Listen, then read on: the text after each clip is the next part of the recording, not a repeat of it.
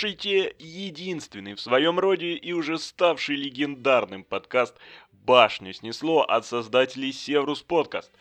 «Башню снесло» — это подкаст, где давний любитель бронетехники и фанат истории рассказывает о необычных, интересных, малоизвестных, экспериментальных и культовых танках периода двух мировых войн у микрофона ведущий подкаста Руслан Травкин позывной Винаториан. В этот раз мы поговорим об альтернативных проектах ранних британских танков. Эти проекты отличались тем, что были до крайности необычны и сложны. И именно их сложность и необычность стала той причиной, по которой предпочтение отдали более простым машинам уже знакомого нам товарища Триттона – Однако сами эти проекты довольно интересны и заслуживают вашего внимания. Итак, герой нашего сегодняшнего выпуска – амбициозный проект раннего британского тяжелого танка под названием Speedrail Landship. По машинам. Мы начинаем.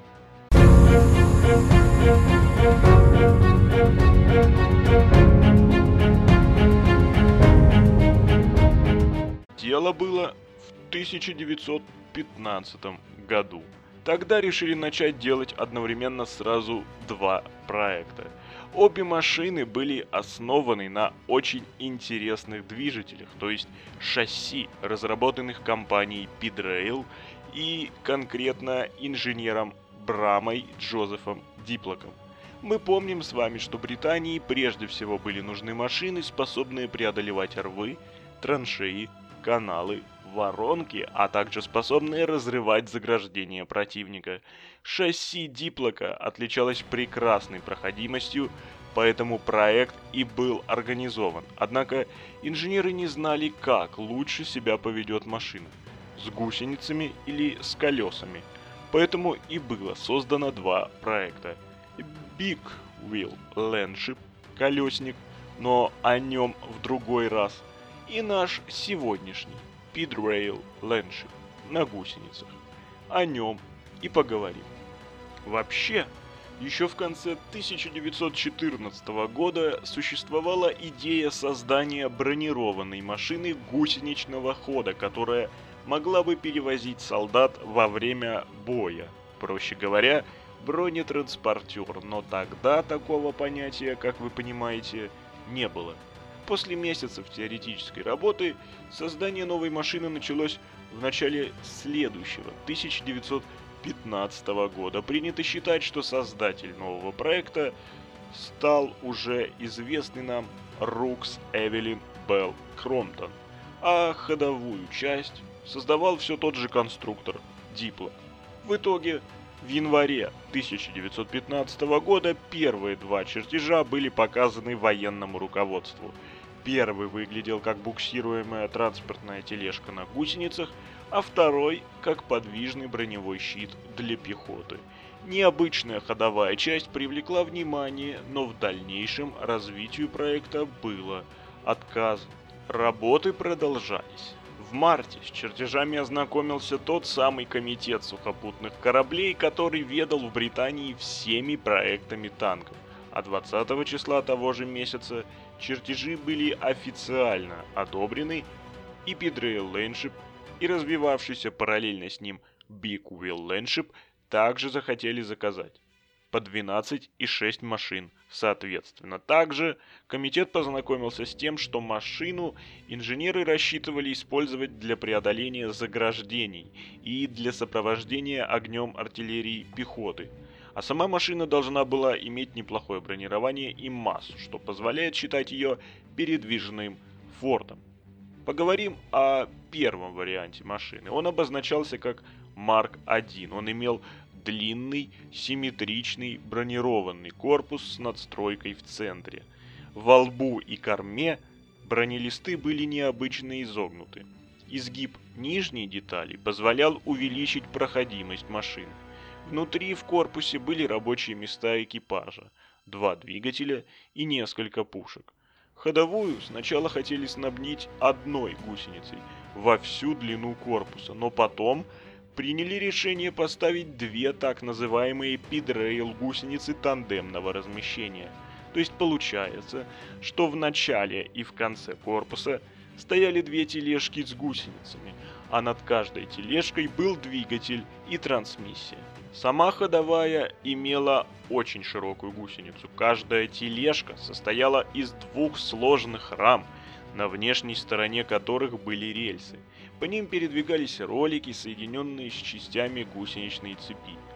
Таким образом, у каждой тележки было два рельса, две цепи и набор роликов. Соответственно, звено цепи, имеющее два ролика, также было снабжено креплениями для установки широкой плиты опоры, каждая из которых ставилась сразу на две цепи, благодаря чему движитель получал очень большую площадь опорной поверхности, что повышало проходимость. С корпусом тележка соединялась через боковые крепления рамы. Впереди передней тележки ставились ведущие колеса. То же самое было сзади, на задней тележке. Как уже было сказано, тележки монтировались на специальных рамах.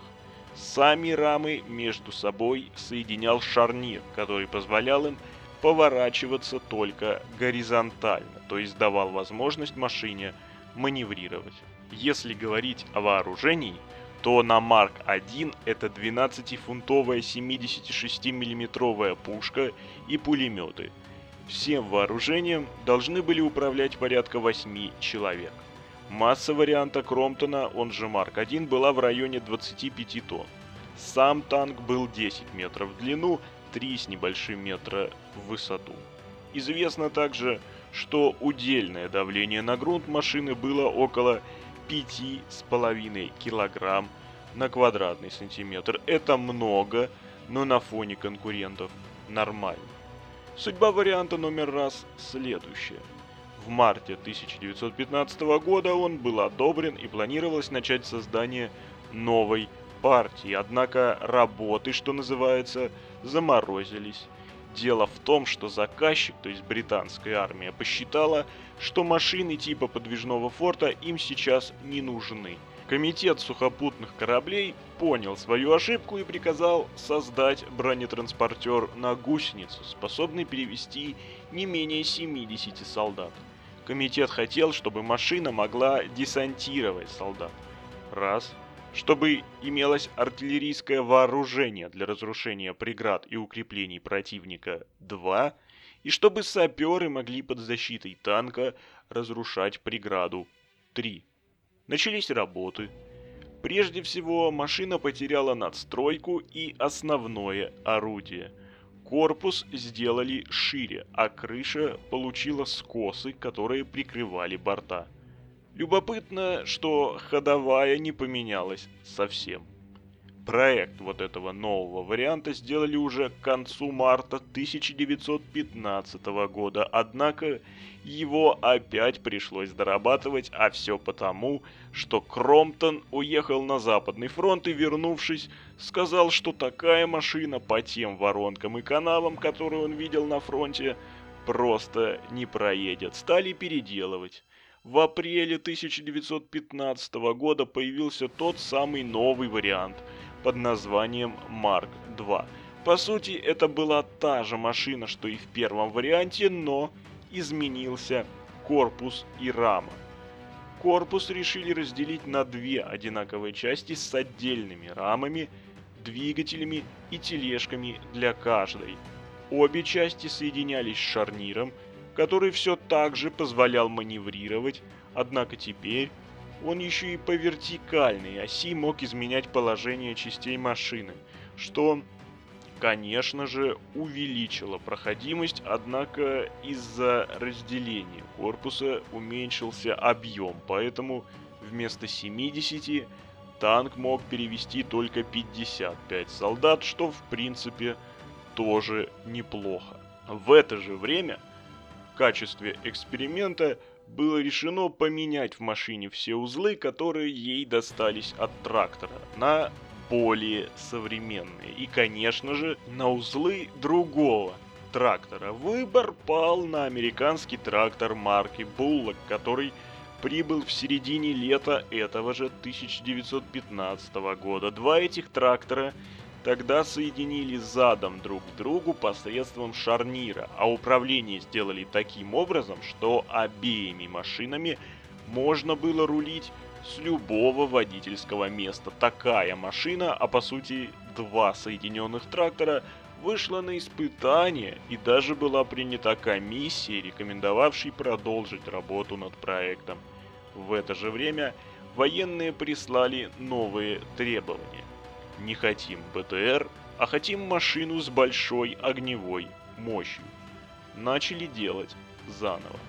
В принципе, сочлененную схему сохранили, сохранили одинаковые части корпуса, правда немного другой формы.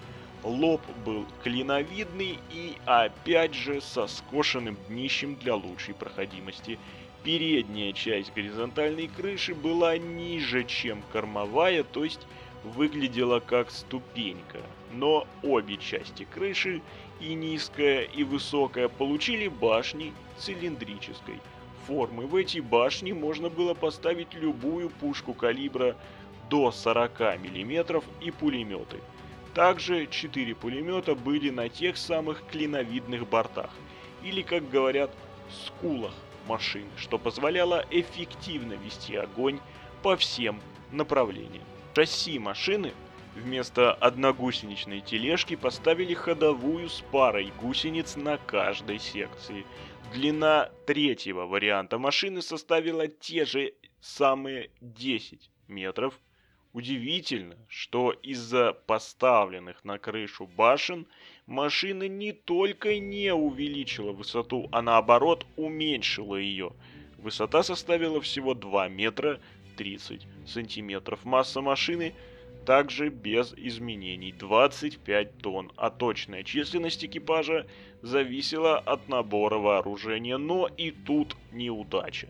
В середине 1915 года военные перехотели себе просить сухопутный корабль и попросили нечто иное. Пришлось опять все переделывать, от чего все затянулось, появилось много проблем и ошибок, и уже сомнения стали одолевать британских инженеров после того, как армия отказалась от заказа на 12 таких машин.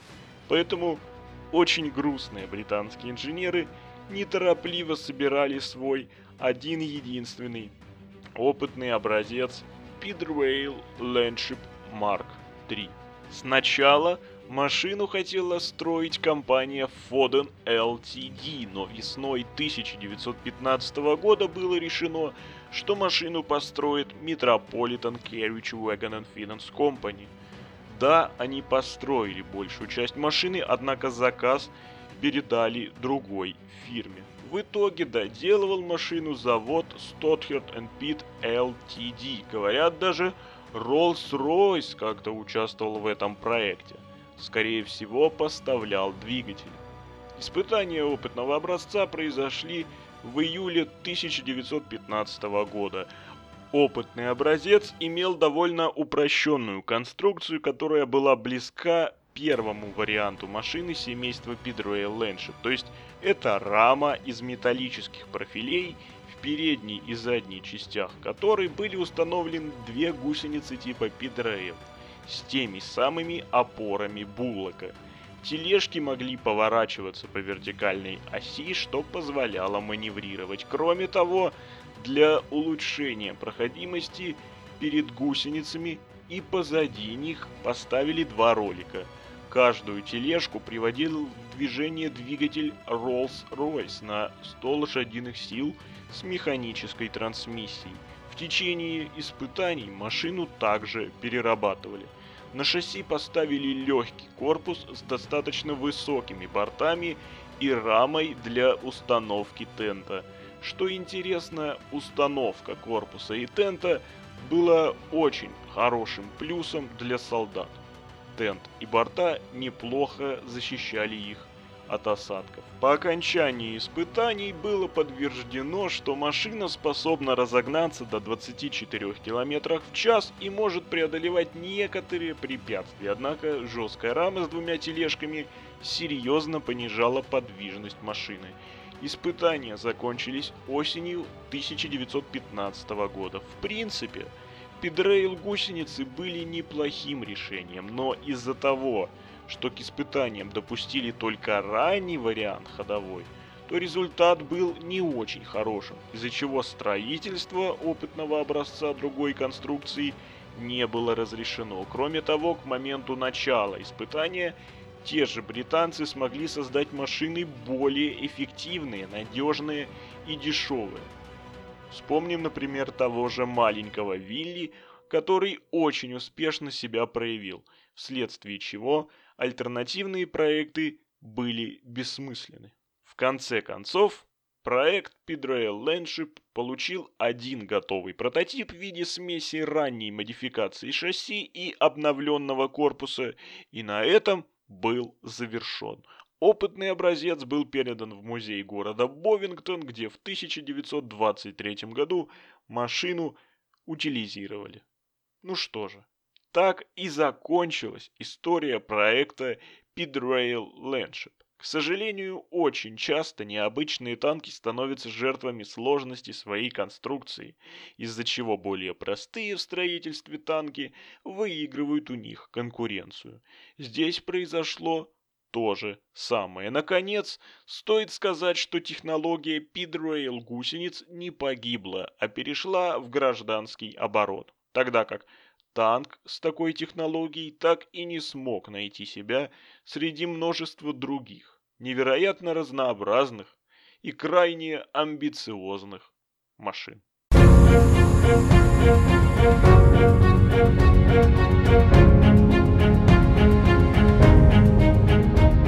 Что же, а на сегодня все. Хотите узнать про бронетехнику двух мировых войн еще больше? Подписывайтесь на наш подкаст «Башню снесло» от Севрус Подкаст на всех доступных вам подкаст-платформах. Мы есть и на Яндекс Музыке, мы есть и во Вконтакте подкасты, и во многих-многих других сервисах, которые вам понравится. Кроме того, не забудьте поставить лайк этому выпуску, а также подписаться на официальную страничку нашего подкаста в Инстаграм и ВКонтакте. И в Инстаграм, и ВКонтакте, и на всех подкаст-платформах мы называемся Севрус Подкаст.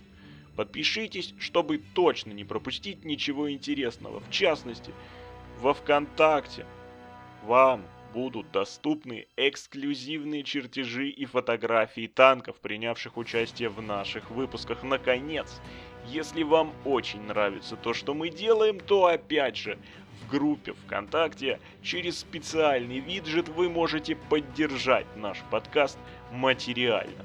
А у нас для вас есть еще много всего интересного. До встречи в новых выпусках. Ну что же, Севрус подкаст. Спасибо.